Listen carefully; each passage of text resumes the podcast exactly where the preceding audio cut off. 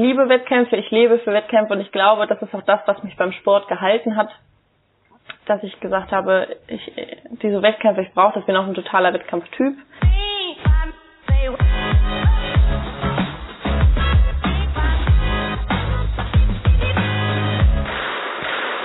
Treffer, Treffer, Treffer, Gold!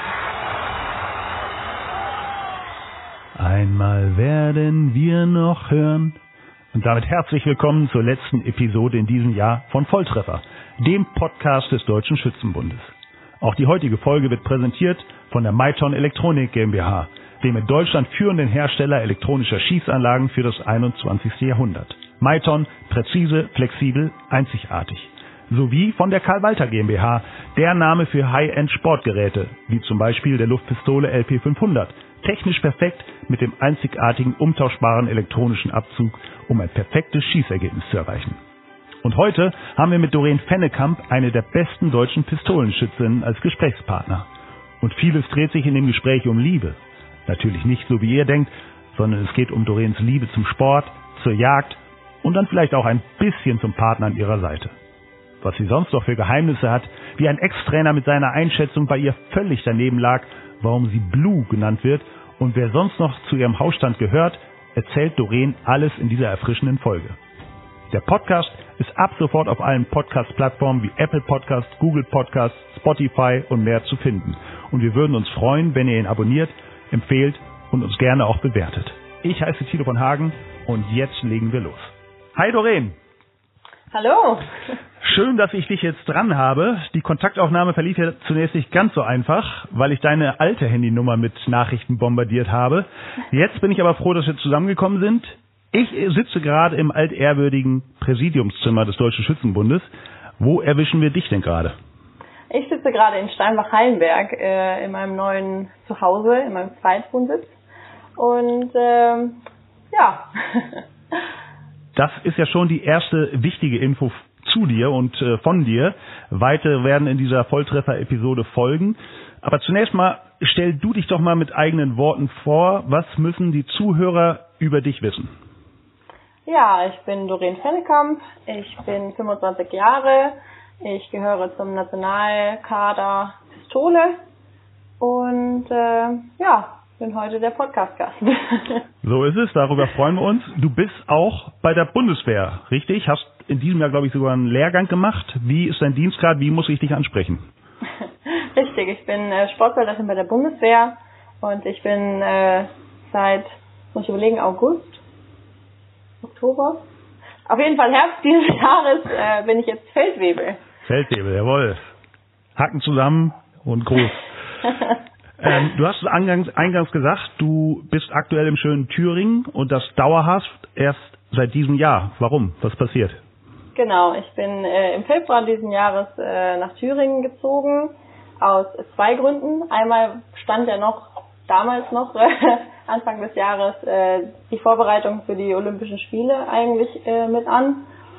Und äh, da ich zu Hause im schönen Hessen in meinem wundervollen Verein in Ronneburg ähm, unter einer Grundschule schieße und deswegen recht mit den Trainingszeiten eingeschränkt war, äh, habe ich gesagt, naja gut, ich muss irgendwo mehr zu einem zu einem Bundesstützpunkt, ich muss irgendwo öfter trainieren können, zu anderen Zeiten trainieren können. Und äh, das zweite, was auch ein überzeugendes Argument war, war mein Freund, der hier wohnt. Und äh, ja, haben wir eine neue Pistolenfamilie irgendwo in Thüringen sitzen. Du hast es angedeutet, du hast vorher in Ronneburg gelebt. Ähm, ist es dir leicht gefallen, diesen Schritt zu gehen, die Heimat zu verlassen? Na gut, ich glaube, einfach ist es nie äh, das erste Mal von daheim irgendwie wegzuziehen, von den Eltern, auch wenn ich da schon eine separierte Wohnung hatte. Äh, aber Christian hat es mir sehr, sehr leicht gemacht und ähm, es ist natürlich schön, nicht immer alleine trainieren zu müssen und gut, jetzt bei den Corona-Zeiten ist jetzt nicht so viel mit neue Freunde finden, aber wir haben sehr, sehr nette Nachbarn und das passt schon, ja. Auf die Corona-Zeit kommen wir gleich natürlich auch noch zu sprechen. Vorher hat aber noch eine äh, junge Frau eine Frage an dich. Die spiele ich mal ab. Hallo Doreen, hier ist deine Bundestrainerin Bärbel Georgi. Sag mal, was hat sich für dich eigentlich alles geändert, seitdem du aus Hessen zu deinem Freund nach Thüringen gezogen bist? ja, schön, Bärbel. Ähm, ja, äh, was hat sich geändert? Natürlich trainingsmäßig. Äh, ich, wir sind hier super aufgestellt. Ich trainiere in Suhl, äh, da wo ja sonst auch viele Lehrgänge oder Wettkämpfe sogar stattfinden vom DSB. Ähm, dadurch natürlich eine super Anlage habe. Ich kann jetzt Sportpistole auch immer elektronisch trainieren. Das konnte ich früher nicht. Ich habe immer auf Scheibe trainiert. Ähm, dann natürlich, wir wohnen direkt am Rennsteig. Ähm, sportliche Betätigung ist hier natürlich nicht das Verkehrteste und auch echt schön in der Umgebung. Und ja, doch, es ist äh, sportlich hat sich einiges getan und natürlich dann der Schritt äh, in der Beziehung zu sagen, ich äh, ziehe mit meinem Freund zusammen, das hat auch sehr, sehr gut geklappt. Äh, du hast es gerade wieder erwähnt, dein Freund ist Christian Freckmann, auch Schnellfeuerpistolenschütze. Ähm, mir ist aufgefallen, es gibt super viele Schützenpartnerschaften. Familie Karsch, ja. Familie Reitz, die Unruhs, die Butterers und, und, und. Ist das äh, zwangsläufig, wenn man so viel gemeinsam unterwegs ist? Ah, ich glaube, das ist natürlich, wir, wir haben viel, viel Zeit, die wir zusammen verbringen, ob das jetzt auf dem Schießstand ist oder auf Wettkämpfen im Ausland. Ähm, da ist natürlich mit normalen Freundschaften auch immer, die müssen das verstehen, dass man halt auch mal einen Monat keine Zeit hat, um sich zu treffen. Äh, da ist das mit dem Dating natürlich auch nicht so einfach, wenn man sagt, ach du, den nächsten Monat habe ich leider keine Zeit, um mal mit dir einen Kaffee trinken zu gehen, äh, weil ich irgendwo im Ausland rumgurke. Ähm, dann verbindet man natürlich auch mit, äh, mit dem Team immer emotionale Bindungen. Ähm, also ich zum Beispiel bei der Weltmeisterschaft, als ich Bronze geholt habe, war ich zwar mit Christian noch nicht, äh, ich sag halt mal am Anbandeln, aber er war da und er hat sich mitgefreut und wenn jemand diese Emotionen mitteilen kann, ist das, glaube ich, nochmal eine ganz andere Ebene, auf der man kommuniziert. Und äh, dazu kommt noch, dass wir das gleiche Hobby haben. wir gehen auch noch jagen, das heißt, äh, wir haben eigentlich äh, alles sehr gemein.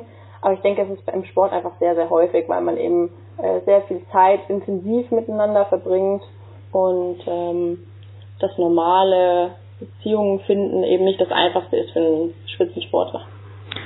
Ohne dass du jetzt aus dem Nähkästchen plaudern sollst. Wann hat es bei euch gefunkt? Weil ich habe gehört, äh, ein Insider hat es mir verraten, ihr kennt euch schon seit 2012.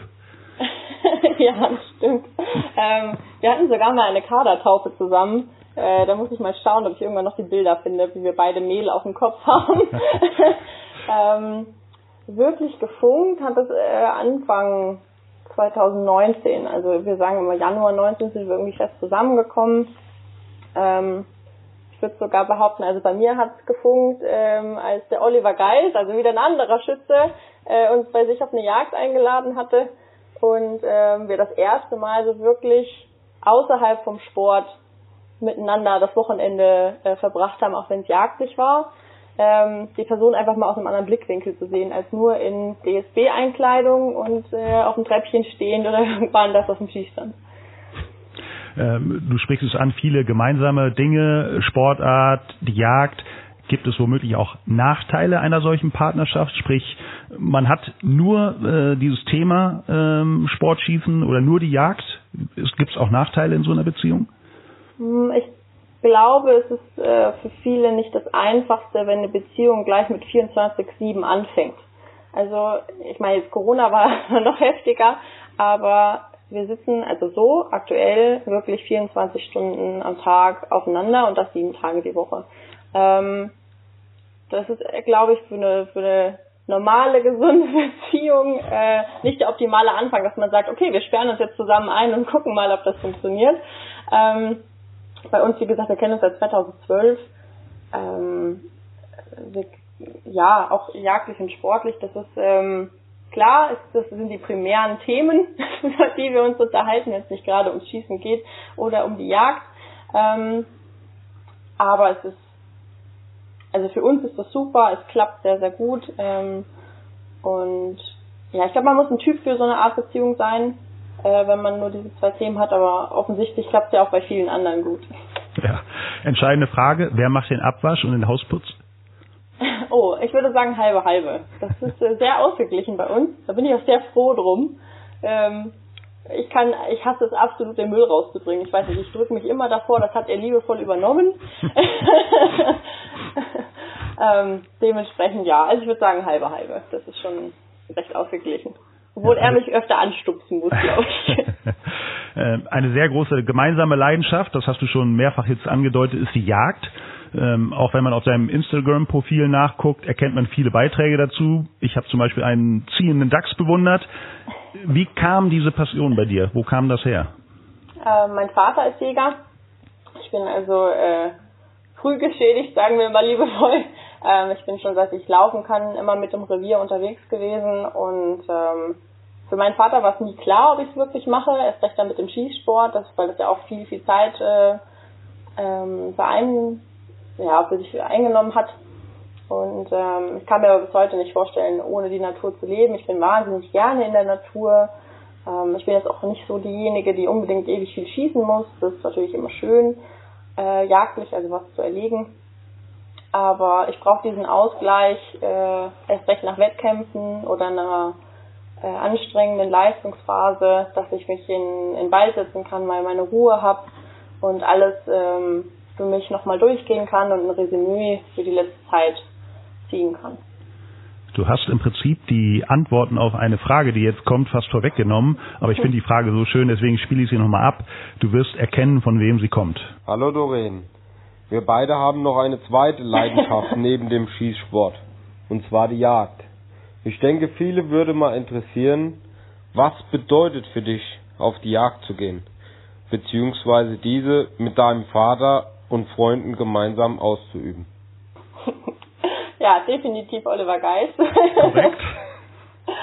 ähm, ja, ich glaube, er sieht das genauso wie ich, dass das unser, unser Ausgleich zu dem stressigen Alltag als Spitzensportler. Und ähm, wir sagen immer, ich glaube, alle Jäger sagen, dass Jagd ist mehr als ein Hobby, das ist eine Passion. Ähm, das ist nichts, was man mal eben auch so unterbrechen kann oder sagt, ich brauche das mal eine Weile nicht und ich fange dann mal wieder an. Entweder man ist da voll drin oder nicht. Und ähm, ja, das ist, ich würde sagen, das ist unser, unser Handwerk, unser Ausgleich. Wie oft kommst du dazu, durchs Revier zu streifen oder auf Ansitz zu gehen? Oder wie oft nimmst du dir die Zeit dafür? Oh, das ist ganz unterschiedlich, wie es halt eigentlich geht. Ähm, aktuell haben wir hier in Steinbach-Hallenberg, wo wir jetzt wohnen, kein Revier. Aber Christian ist Pächter von einem Revier, wo seine Eltern sind und ich bin Mitpächterin bzw. Pachtvertreterin von meinem Vater in Hessen. Also so oft es geht natürlich. Jetzt während Corona ging das nicht so oft, weil wir nicht so oft ähm, unsere Eltern treffen wollten bzw. nicht dem Risiko aussetzen wollten. Aber ja, ich würde sagen alle zwei Wochen auf jeden Fall. Und ähm, wenn dann ein Wochenende, wenn ich auch mal länger, Wir haben aber gute Vertreter auch, also unsere Eltern, unsere Väter machen das sehr, sehr gut, wenn wir nicht da sind. Und äh, ich habe zwei Jungjäger bei uns, die sind spitzenmäßig, die informieren mich immer über WhatsApp, was gerade los ist und wo wir was machen können und machen mich immer ganz heiß aufs nächste Wochenende. Ja, und ähm, so, also so oft wie es geht. Also zum Beispiel bin ich von Mexiko ähm, damals heimgeflogen und das erste, was war, ich bin angekommen, mein Vater hat mich vom Flughafen abgeholt. Und dann äh, habe ich alles ausgepackt, Waffe in den Schrank, habe mich umgezogen, habe Jagdklamotten angezogen, bin nochmal in den Wald gefahren. Und ich glaube, ich war noch keine fünf Stunden in Deutschland, da hatte ich ein Wildschwein geschossen. und ich hatte das äh, eigentlich im Spaß sogar am Flughafen so angekündigt, weil der Olli mich gefragt hat, na und, was machst du jetzt? Fährst du irgendwo hin oder was machst du? Und dann habe ich gesagt, ich glaube, ich muss erstmal raus in den Wald und muss das alles nochmal verarbeiten und das Ganze mit der Medaille nochmal überhaupt verdauen und verwirklichen. Und äh, nebenbei schieße ich dann noch ein Wildschwein für den Braten. Olli hat noch gelacht und dann habe ich ihm doch noch das Bild schicken können. Also ja, wirklich so oft es geht. Du hast gesagt, ähm, du bist mit deinem Vater gemeinsam für das Revier verantwortlich. Was fallen da für Arbeiten an? Oh, Jagd ist ein sehr, sehr weites Spektrum. Äh, das geht von Naturschutz. Wir haben zum Beispiel jetzt wieder Fasane seit ewig vielen Jahren. Da haben wir viel für getan. Ähm, sie zu hegen, also Futter- und Wasserstellen auszubringen und zu kontrollieren, wie die Bestände sind, dass die genügend Deckung haben und ähnliches. Bis hin wirklich zum Abschuss, was man ja so klischeehaft mit der Jagd nur verbindet. Ähm, also wir müssen ein Abschussformular erfüllen, was revierspezifisch ist. Ähm, Hochsitze reparieren, ähm, sonstige Sachen, sowas, ja. Gucken, ob alle Tiere gesund sind. mit den Bauern zum Teil einen Wildschaden mal analysieren und sagen, hier, da und da ist was schiefgegangen, ähm, das dann auch zu bezahlen. Ja, also ganz, ganz weites Spektrum, da kann alles Mögliche anfallen. Was waren deine bisher schönsten Jagderlebnisse mit Olli Geis, mit Christian Freckmann, mit deinem Vater? Was fällt dir da als erstes ein?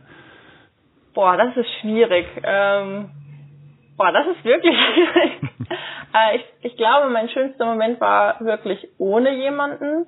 Äh, da saß ich ganz ruhig auf dem, auf dem Hochsitz und ich glaube, das war sogar nach der, nach der WM.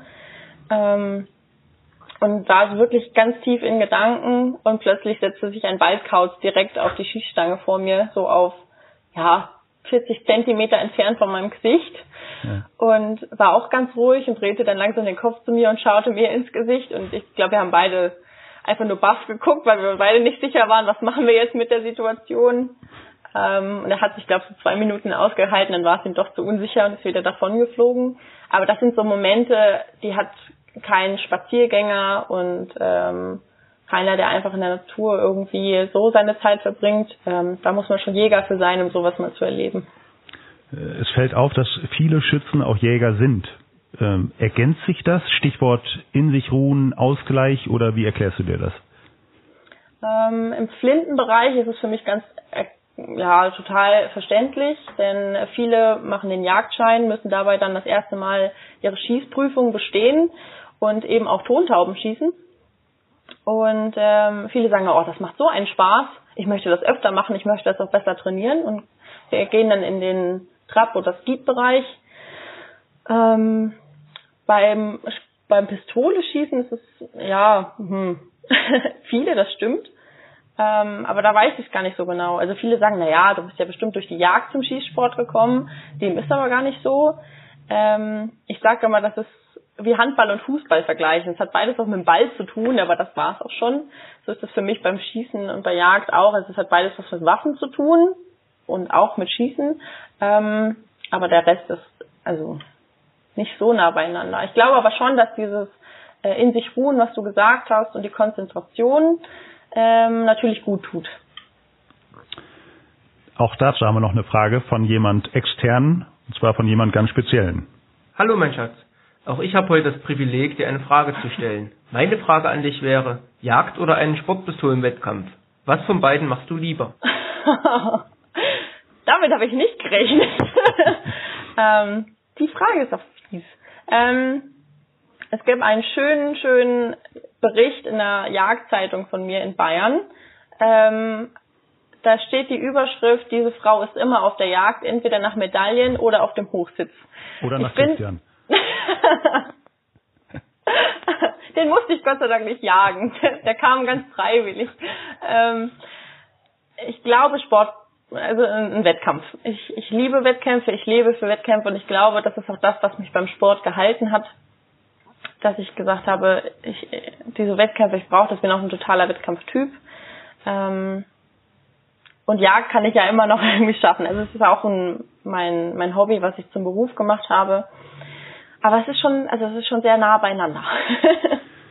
Damit sind wir auch endgültig beim Sport angekommen, ähm, der dein Leben sicherlich ebenfalls sehr prägt. Äh, Christian hat es ja äh, gesagt und beschreibt dich als sehr ehrgeizig. Ähm, wie äußert sich das im Sport, wenn du am Skistand bist? Wie äußert sich dieser Ehrgeiz?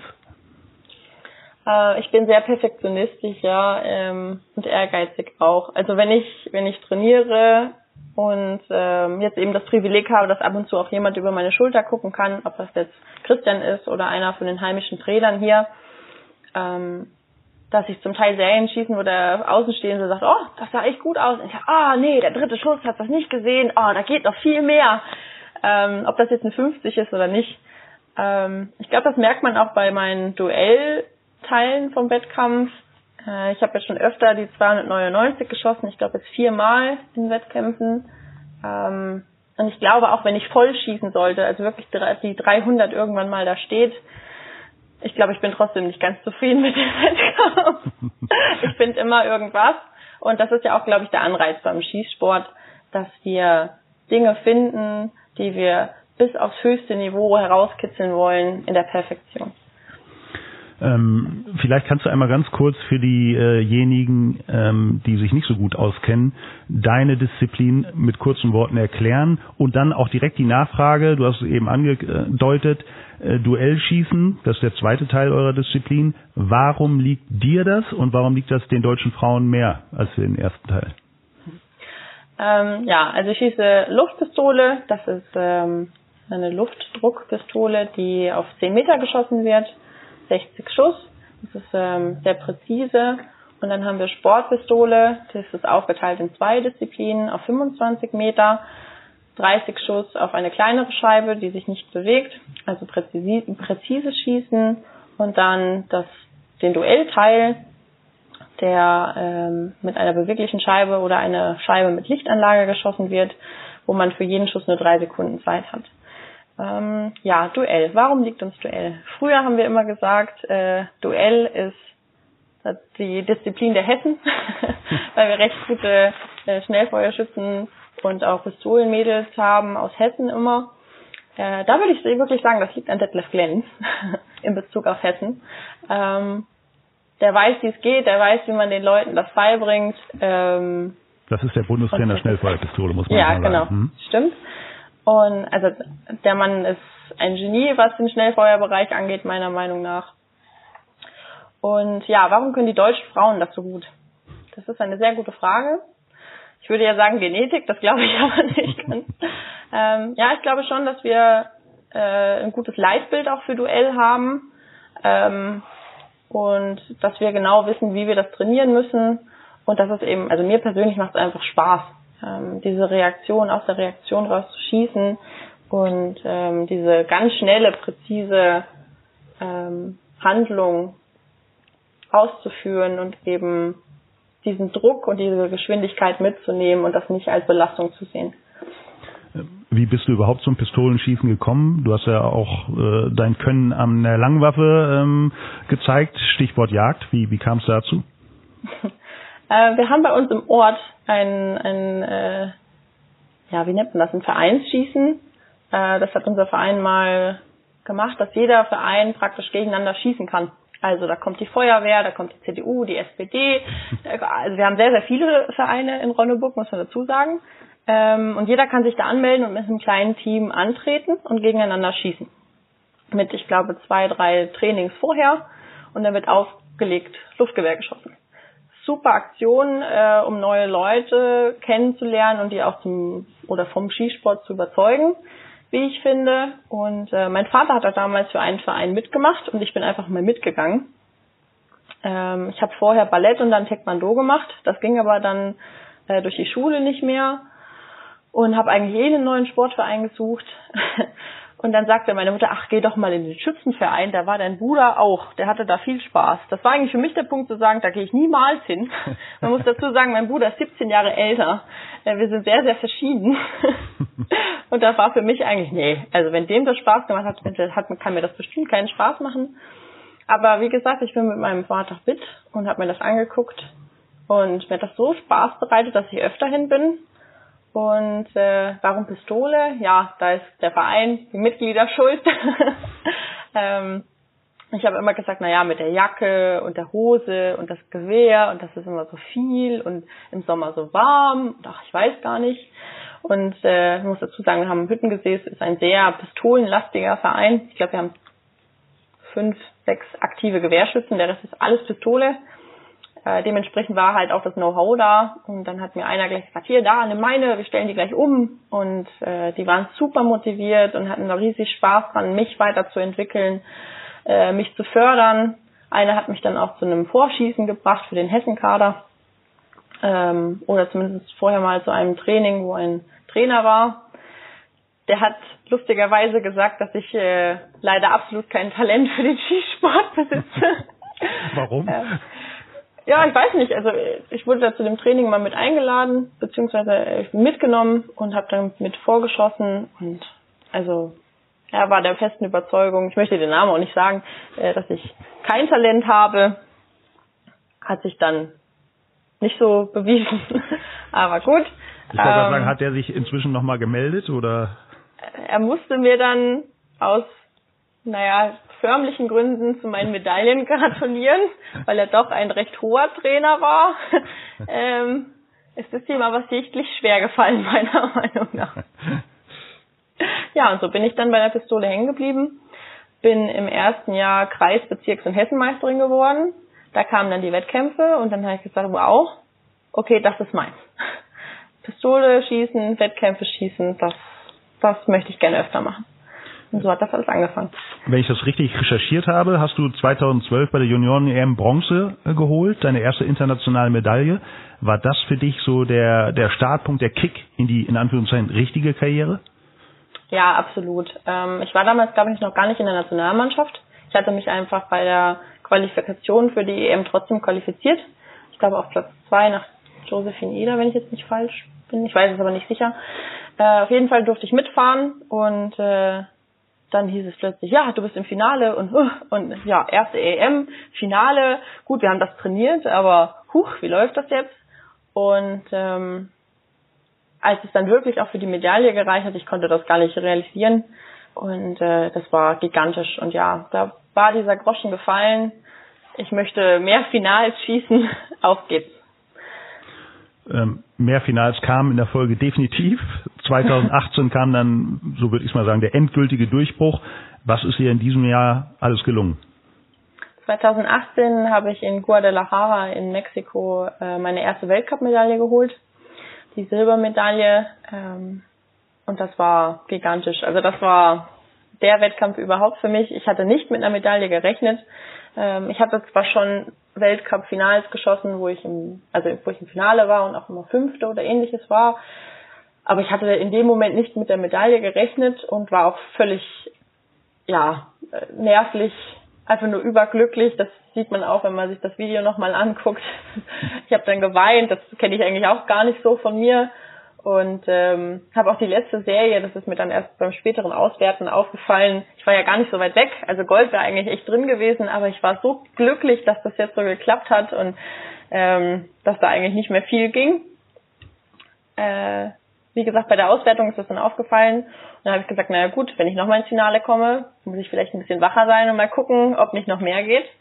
Das ist dann auch 2018 bei der Weltmeisterschaft äh, passiert. Äh, es ging um die ersten Quotenplätze, die zu vergeben waren. Und ich war so fokussiert, dass ich das gar nicht mitbekommen habe, dass ich einen Quotenplatz für Deutschland geholt habe, beziehungsweise ähm, das wahrgenommen, dass das überhaupt durchgesagt wurde. Und bin dort aber Dritte geworden. Ähm, aber mit einem Abstand, den ich auch nicht hätte aufholen können, aber ich war wesentlich fokussierter. ähm, und saß dann, als ich draußen war und die anderen zwei um Gold geschossen haben, neben Daniel Barner und der umarmte mich und sagte, herzlichen Glückwunsch, das hast du so super gemacht. Und ich glaube erst fünf Minuten später sage ich, warte mal, haben wir jetzt einen Quotenplatz? und da ist es mir erst äh, ja bewusst geworden und das war ein gigantisches Jahr, ja. Das stimmt. Ähm, du bist jetzt aktuell Weltranglisten Vierte, mehrfache Europameisterin und Medaillengewinnerin bei anderen äh, Top-Events. Welches Ereignis, welches Erlebnis äh, auf dem Weg in diese Weltklasse war für dich das Entscheidende? Gab es für dich einen Schlüsselmoment? War es Mexiko oder war es noch was anderes? Hm, oh, das ist schwierig. Ich glaube, einen Schlüsselmoment gab es nicht, aber dass ich, ich glaube, ich bin damals dann gleich auf Weltranglisten Platz 3 gerutscht. Ja, klar, nach der WM, genau, Platz 3. Und da ist mir eigentlich erst bewusst geworden, hey, du bist oben angekommen.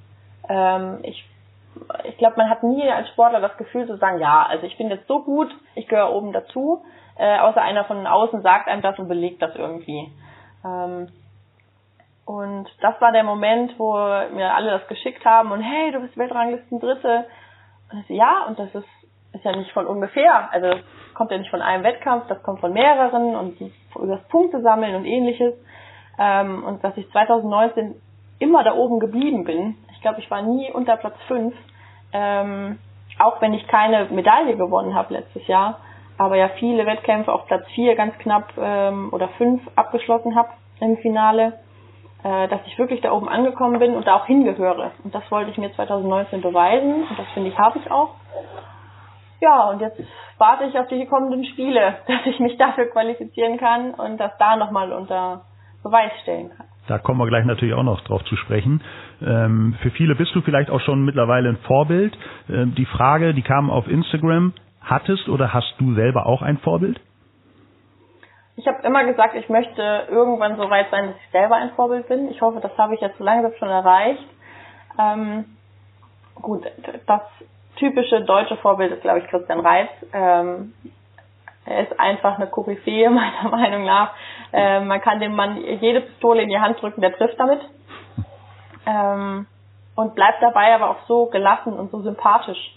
Also er hat damals auch viel in Hessen trainiert, als ich äh, in den Hessenkader kam. Und ähm, ja, ich weiß gar nicht, ich hatte noch nicht so den Kontakt und ich kam ja auch ähm, nicht aus einer Schützenfamilie, dass ich jetzt irgendwelche Namen gekannt hätte. Und habe dann immer gesagt, na gut, ähm, der ist nett, der ist wohl auch ganz gut. Und irgendwann kam dann meine erste Pardini und es war eine Autogrammkarte von Christian Reitz drin.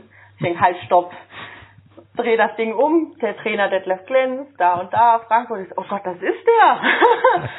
Und dann bin ich beim nächsten Training hin und habe gesagt, ey Christian, es tut mir leid, aber ich wusste nicht, wer du bist. Aber herzlichen Glückwunsch zur äh, Bronzemedaille bei Olympia noch. Da sagte er, ach ja, es war eigentlich mal ganz angenehm, dass nicht jeder gleich wusste, wer ich bin. Ähm, und seitdem, äh, ja, wir verstehen uns auch sehr gut. Wir äh, haben ja auch schon Wettkämpfe als ähm, Mixteam geschossen und auch so. Ähm, toller, sympathischer Mann, äh, super großartiger Schütze. Ähm, ich glaube auch über 100 Goldmedaillen allein in seiner Karriere bis jetzt geholt und er ist ja noch lange nicht fertig, meiner Meinung nach. Ähm, und dann auch Oliver Geis, auch Hesse, ähm, dadurch auch das Gleiche, also bin praktisch mit ihm als Vorbild groß geworden, ähm, war ja nicht so viel älter und er hat praktisch immer den Schritt schon vormachen können. Ähm, vom Juniorenbereich in den Erwachsenenkader überzugehen direkt. Na, wenn Olli das kann, kann ich das auch. ähm, zum Teil auch mit den Sprüchen. Ich habe immer das Gefühl, Olli weiß genau, was er sagen muss, um mich zu motivieren. Äh, wir schießen auch immer gegeneinander, selbst wenn wir im zum Beispiel Standardpistole Mixed Team sind. Wir schießen immer, immer, gefühlt wirklich immer das gleiche Ergebnis. Auf die Kommazahl genau. Ähm, Standardpistole Hessenmeisterschaft äh, schießen wir gefühlt nur gegeneinander, gegen sonst keinen. ähm, und Olli ist so ein Typ, äh, wie ich früher war, ähm, hat sich aber ja auch geändert. Ähm, Olli hat einfach Talent und war aber, glaube ich, auch ein bisschen trainingsfaul. Und so war ich früher auch. Und als er in, den, da in die Erwachsenen-Nationalmannschaft kam, hat sich das gewandelt. Also ich finde, Olli hat ganz schön den Arsch hochgekriegt und hat so, jetzt kann ich das, ich will das, ich mach das. Und zack, war er oben angekommen. Und habe ich gesagt, ja, eigentlich musst du das so auch machen. Mach das wie Olli. ähm, hab dann auch mehr trainiert, war trainingsfleißiger, äh, konnte mich dazu aber dann auch motivieren, weil Christian Reis ja auch sehr, sehr Arbeitstier ist, finde ich immer. Äh, trainieren beide sehr, sehr viel.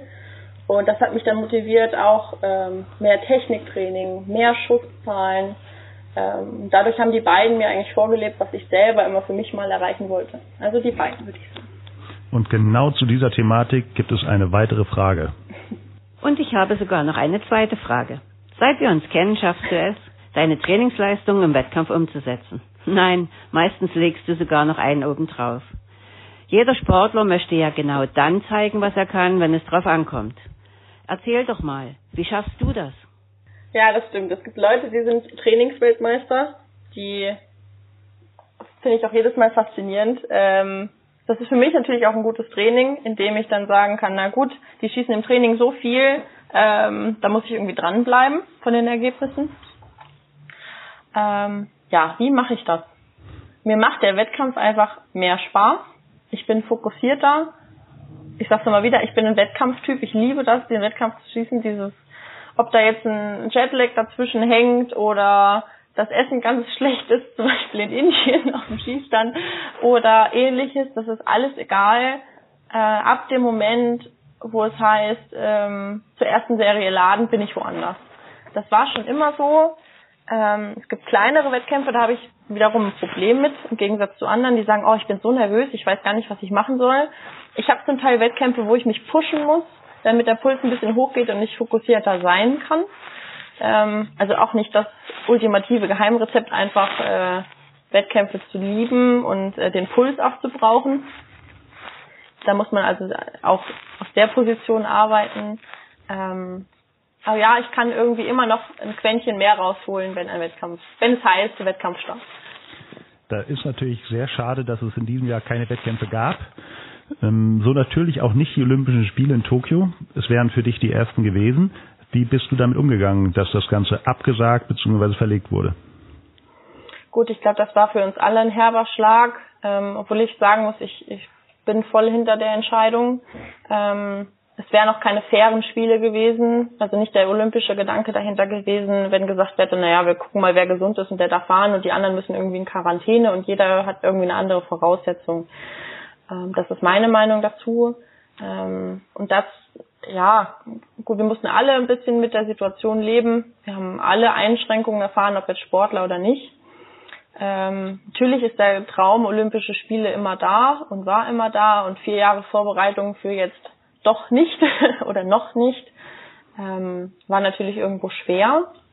Aber ich sehe das immer so, ich habe mich ja noch nicht qualifiziert. Ich habe zwar den Quotenplatz geholt, aber ähm, wir sind ja fünf Mädels, die im Top-Team sind, die um zwei Plätze kämpfen. Ähm, wir nehmen es als weiteres Vorbereitungsjahr, wir machen das Beste draus und dann sehen wir, wer nächstes Jahr am fittesten ist und dann auch wirklich hinfährt. Und so lange bleibt der Traum, ob er jetzt, also verschoben ist nicht aufgehoben, sagt man ja immer. Und so nehme ich das auch. Also ich hatte ein bisschen Sorge, dass mir die Wettkämpfe fehlen, weil ich mich durch Wettkämpfe auch immer weiterentwickle. Aber ich habe da auch mit der äh, Rita, also unserer Sportpsychologin und auch mit der Bärbel als Bundestrainerin viel drüber geredet. Ähm, wir haben rausgefunden für mich, dass ich die Wettkämpfe gar nicht unbedingt brauche. Ich kann auch so ähm, einsteigen und super Leistungen bringen. Das haben wir bei der EM herausgefunden, nachdem ich meine schwere Verletzung hatte und trotzdem eingestiegen bin und Leistung bringen konnte äh, mit Vorkampfbeste. Und ähm, genau, wir nehmen das halt einfach jetzt als weiteres Vorbereitungsjahr. Und außerdem gibt es dazu auch noch eine Frage ähm, von Christian, der genau in diesen Bereich äh, reingeht. Und weil doppelt besser hält, hier meine zweite Frage an dich. Ich weiß, du bist begeisterte Wettkampfschützin. Wie hältst du deine Motivation in dieser wettkampflosen Zeit oben? ja, das fällt nicht, fällt nicht immer leicht, aber ich glaube, das geht allen so, ähm, indem man sich das Ziel vor Augen hält. Ähm, wir hatten das auch bei dem bei dem DSB Adventskalender. Ich weiß nicht, ob alle mein Video gesehen haben. Ich hatte das Thema Träumen. Ähm, man darf nicht aufhören zu träumen. Viele sagen, Träumereien äh, lassen einen abschweifen, aber Träumen ist ganz, ganz wichtig. Und ähm, sich das immer wieder vorzustellen und ähm, auch die Teilnahme an den Spielen irgendwie zu fokussieren und sich darzustellen, äh, motiviert ungemein. Ähm, die Teilnahme an den European Games war so ein, so ein Vorschritt dazu mit der Einkleidung, dem ganzen drumrum. Ähm, dann die World Games von, vom Militär, die ungelogen gigantisch aufgezogen waren, mit einer Eröffnungsfeier, die Olympia definitiv würdig gewesen wäre. Äh, dieses ganze Feeling mal zu spüren und sich das immer wieder vorzurufen und sich wieder vorzustellen, ähm, das pusht ungemein meiner Meinung nach. Und ähm, aktuell fehlt mir ein bisschen so die die Zeit ist jetzt gerade gekommen für die Sportlerehrung. Das ist immer meine Motivationszeit. die fehlt jetzt ein bisschen, ähm, weil halt große Reden gehalten werden über das, was wir das ganze Jahr geleistet haben, um das alles nochmal von außen zu hören, hey, du hast echt einen guten Job gemacht. Und das kommt dieses Jahr nicht. Ähm, aber dieses Jahr habe ich unheimlich viele Autogrammanfragen mit ganz, ganz lieben Briefen dabei, die so motivierend sind. Also das Umfeld hilft da auch ungemein. Dafür also alle, die zuhören, die mir eine Autogrammkarte mit einem lieben Brief geschrieben haben, die sind Gold wert. Äh, dazu gibt es auch ein schönes äh, Zitat von dir, was ich gefunden habe. Das Wort aufgeben gibt es nur bei der Post. Ähm, das unterstreicht das ganze Jahr und wenn man das so mitbekommt und von dir jetzt hört, das ist ja auch ein wesentlicher Charakterzug von dir. Ja, absolut. Ähm, den Spruch hat mir mal jemand ähm, geschenkt als Kette. Ähm, ganz schnell gemacht nachdem er die Story von meiner Mutter von mir gehört hat, äh, dass ich auf der Weltmeisterschaft bin, also militärischen Weltmeisterschaft, mit einem Kreuzbandanriss. Und da praktisch mit der Schiene zum Schießstand humple, alles runterschmeiße, was irgendwie als Taping oder äh, Stabilisation zählen könnte und dann trotzdem mit meinem Team doppelt äh, Weltmeister geworden bin. und der dann gesagt hat, mein Lieblingsspruch ist aufgeben, gibt das Wort aufgeben gibt's nur bei der Post. Und ähm, das hat mich ganz schön geprägt damals. Und ähm, es gibt viele so ähnliche Sprüche, aber ich finde, der ist einfach 100% wahr. Es gibt noch jemand anders, der auch sehr, sehr gute Sprüche immer parat hat. Der ist auch von uns schon angesprochen worden, der Schnellfeuerpistolen-Bundestrainer Detlef Glenz. Der hat nämlich über dich gesagt, äh, Doreen ist Blutgruppe Null. Das heißt, sie ist mit jedem kompatibel. In Anführungszeichen kann also mit jedem. Und ergänzt noch, sie ist das Gegenteil einer Tussi. Hat er damit recht? Ja, ich glaube schon. ähm, das mit dem, mit dem so überall hinpassen, ja, das stimmt. Ähm, ja, auch ich provoziere mal und auch ja, ich äh, kann mich auch mal mit jemandem streiten oder ähnliches oder mit jemandem nicht 100 Prozent auf einer Wellenlänge sein. Aber wenn wir zum Beispiel auf irgendeinen Wettkampf kommen oder ähm, Zimmerbelegung oder ähnliches haben, ist das eigentlich egal, mit wem man mich zusammensteckt. Es gibt eigentlich nie Knatsch. Ähm, ich kann mit jedem ganz gut. Und äh, ich versuche immer so ehrlich wie möglich zu sein, dass jeder immer gleich weiß, woran er ist. Und das klappt bis jetzt total gut. Und ähm, auch auf allen Wettkämpfen war die Stimmung immer gigantisch.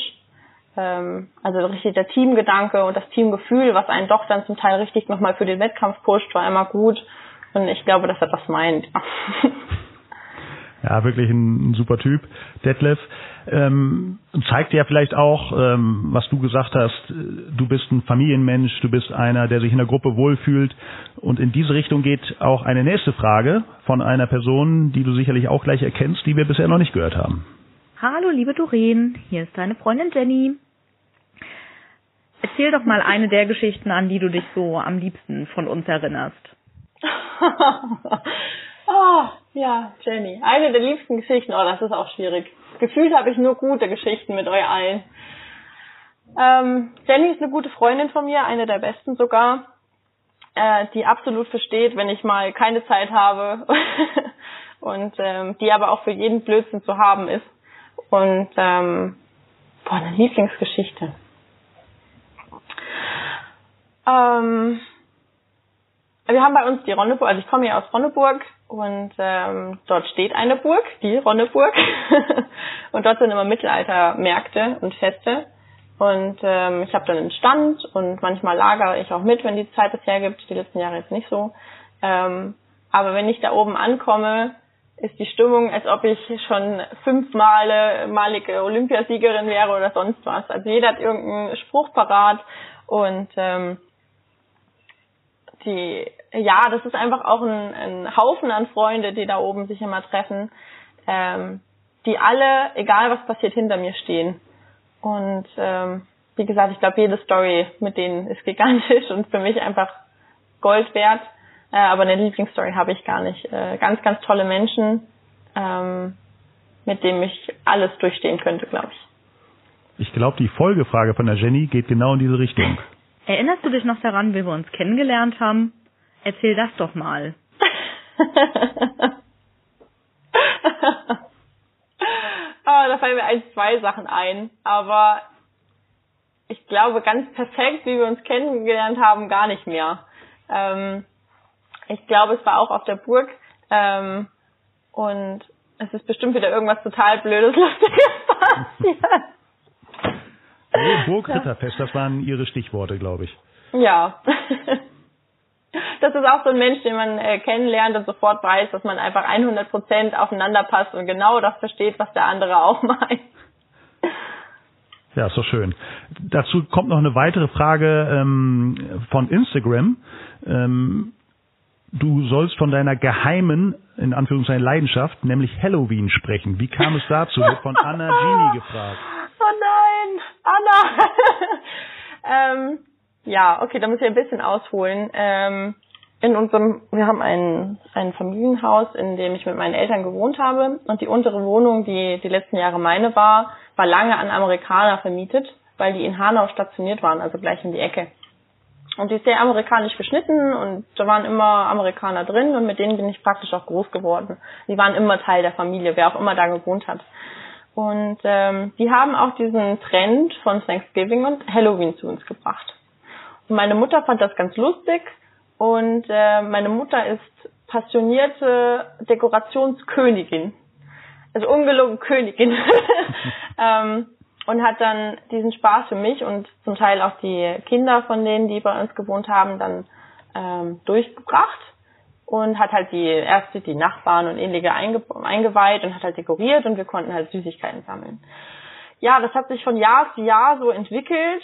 Irgendwann ging es dann los, dass wir immer um die 20, 30 Kürbisse vom Haus stehen hatten, die alle geschnitzt wurden ähm, und jedes Jahr mehr Deko dazu kam. Und aktuell ist es so, dass wir, glaube ich, eine Woche brauchen, um unseren Vorgarten, unsere Wohnung, alles zu dekorieren. Dann eine gigantische Halloween-Party feiern ähm, und dann alles wieder abbauen. Ähm, dieses Jahr ist wirklich das allererste Jahr, in dem wir es nicht gemacht haben. Das war äh, auch ein, ein trauriger Tag, aber ähm, die Mühe machen wir uns unheimlich gerne und jedes Jahr wieder. Und ähm, wenn ihr möchtet, kann ich ja mal ein Bild hochladen von unserem Halloween ähm, Extremtag, wenn alles immer fertig ist. Unbedingt, das wollen wir auf jeden Fall sehen.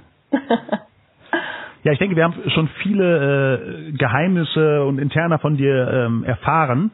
Jetzt kommt zum Abschluss nochmal etwas, ähm, fünf Fakten zu dir, ähm, die wir noch nicht über dich wussten. Das hast du damals in einem Fragebogen angegeben. Ich lese die Punkte vor und du sagst, was es damit auf sich hat. Okay. Ich hatte mal blaue Haare.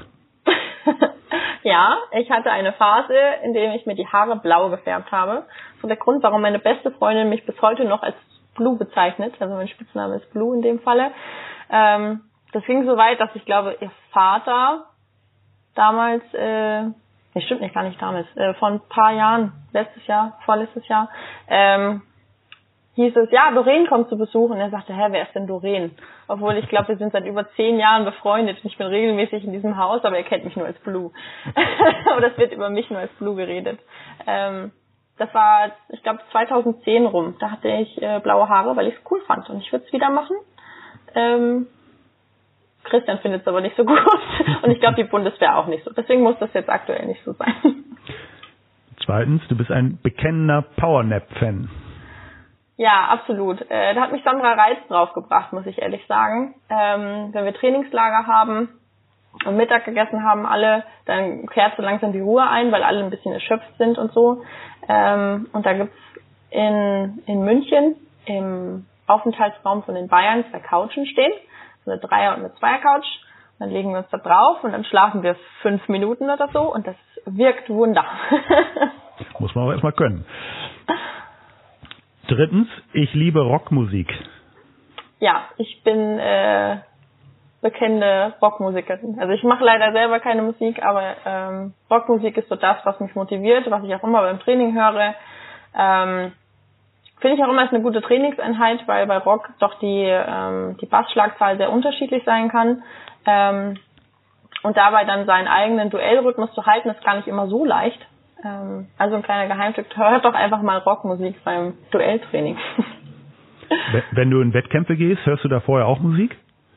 Zum Teil. Also wenn mein Puls eh schon oben ist, dann eher nicht. Äh, dann äh, brauche ich mich nicht noch weiter zu pushen. Aber wenn ich so ein, keine Ahnung, das Start ist sehr, sehr früh und du bist noch nicht ganz wach äh, durch die Busfahrt oder ähnliches, ähm, die wir oft zum Skistand haben bei großen Wettkämpfen, dann höre ich schon zum Teil auch motivierende Rockmusik, ja. Viertens, ich habe viele Haustiere. ja, aktuell reduziert sich das leider ein bisschen, aber ich habe recht viele Haustiere immer gehabt. Ähm, aktuell jetzt hier in Steinbach habe ich zwei Axolotl, das wird der Hälfte nicht sagen. Das sind äh, Molche, die unter Wasser leben und äh, vier Leopardgeckos. Also alles Tiere, so wie Christian Reitz, ein bisschen terroristikmäßig, ähm, aus dem einfachen geschuldeten Grund, dass wir halt eben nicht so viel Zeit haben und wenn ich halt mal eine Woche weg bin, sollten die Tiere nicht verhungern oder Durst leiden müssen. Ähm, das geht halt eben mit Echsen und ähnlichen sehr, sehr gut. Äh, die brauchen nicht so oft Futter, die sind auch nicht böse drum, wenn man jetzt eine Weile weg ist, obwohl die Geckos schon an der Scheibe stehen, wenn ich wieder heimkomme und wollen mal raus. Ähm, die sind das gewöhnt, dass die ab und zu ein bisschen rumkrabbeln dürfen. Dann äh, habe ich noch einen Hund, bei meinen Eltern allerdings, weil der jagdlich geführt wird. Die kleine Inka äh, kann man auch immer schön auf meinem Instagram-Profil sehen. Da poste ich ab und zu was, wenn sie wieder mit mir Blödsinn macht oder trainiert. Übrigens ein super Gewicht äh, für Liegestütze, wenn sie sich auf den Rücken setzt. Ähm, dann habe ich noch zwei Vögel aktuell. Äh, die sind in einer großen Voliere. Leider ist es aktuell nicht mehr, aber ich würde sonst auch noch mehr haben. Das reicht ja erstmal, glaube ich. Ne? Ja. Und der letzte Punkt, ich bin ein wenig chaotisch. Der wird besonders Christian freuen.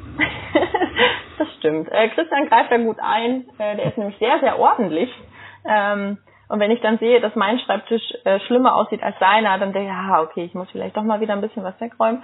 Aber ich habe schon so eine leicht chaotische, kreativ, kreativ chaotische Phase, die sich mein Leben lang durchzieht. Ähm, ja, ich bin leicht chaotisch. Aber ich glaube, es ist aushaltbar. Könnte ja Christian mal fragen, ob der das auch so sieht. Äh, letzte Fragen. Wo verbringst du die Festtage? Wie ähm, wirst du Weihnachten letztendlich feiern? Ähm, ich werde zu meinen Eltern fahren ähm, und werde aber vorher Abstand halten. Also wir schauen jetzt, dass wir nicht irgendwo noch andere Leute treffen oder ähnliches. Und dann gehe ich ganz entspannt äh, jagen und verbringe die Zeit mit meinem Vater im Revier und ähm, mit meiner Mutter und meinem Vater dann daheim und werde das ganz besinnlich im ganz kleinen Kreis. Ja. So ist richtig. Und die allerletzte Frage, das wünschen wir dir natürlich und auch den anderen Spitzensportlern. Was glaubst du, findet Tokio im nächsten Jahr statt? Oh, das ist schwierig. Ähm, ich hoffe es. Ich hoffe es wirklich sehr. Ähm, wir richten uns doch alle darauf aus. Ähm, wie gesagt, aufgeschoben ist nicht aufgehoben. Ähm, wir bereiten uns darauf vor. Wir nehmen ihn, dass er kommt. Ähm, und hoffen, dass bis dahin alle, alle Gegebenheiten rundherum natürlich soweit sind. Also ich habe es vorhin schon mal angedeutet. Ähm, der olympische Gedanke ist, dass alle die gleichen Chancen haben. Und das sollte auch so sein, damit es wirklich Spiele sind, an die man sich auch gerne erinnern kann. Ähm, wenn das gegeben ist, hoffe ich sehr, sehr, dass es kommt und möchte das unbedingt, ja. Das hoffen wir, wünschen dir natürlich viel Erfolg, dass du dich dann auch dafür qualifizierst. Du hast ja gesagt, das steht noch aus. Ich bedanke mich ganz herzlich bei dir für das Gespräch, wünsche dir vor allem natürlich Gesundheit, bleib gesund, schöne Festtage im Kreis deiner Familie und dass du im nächsten Jahr eben Wettkämpfe wieder wahrnehmen kannst und dann eben auch die Olympischen Spiele. Wir danken unseren Partnern, der Maiton Elektronik GmbH und der Karl Walter GmbH und melden uns im Januar mit der nächsten Episode wieder. Bis dahin wünschen wir euch gut Schuss, alle ins Gold, frohe Weihnachten und bleibt gesund. Ciao. Danke, Doreen. Gerne. Tschüss.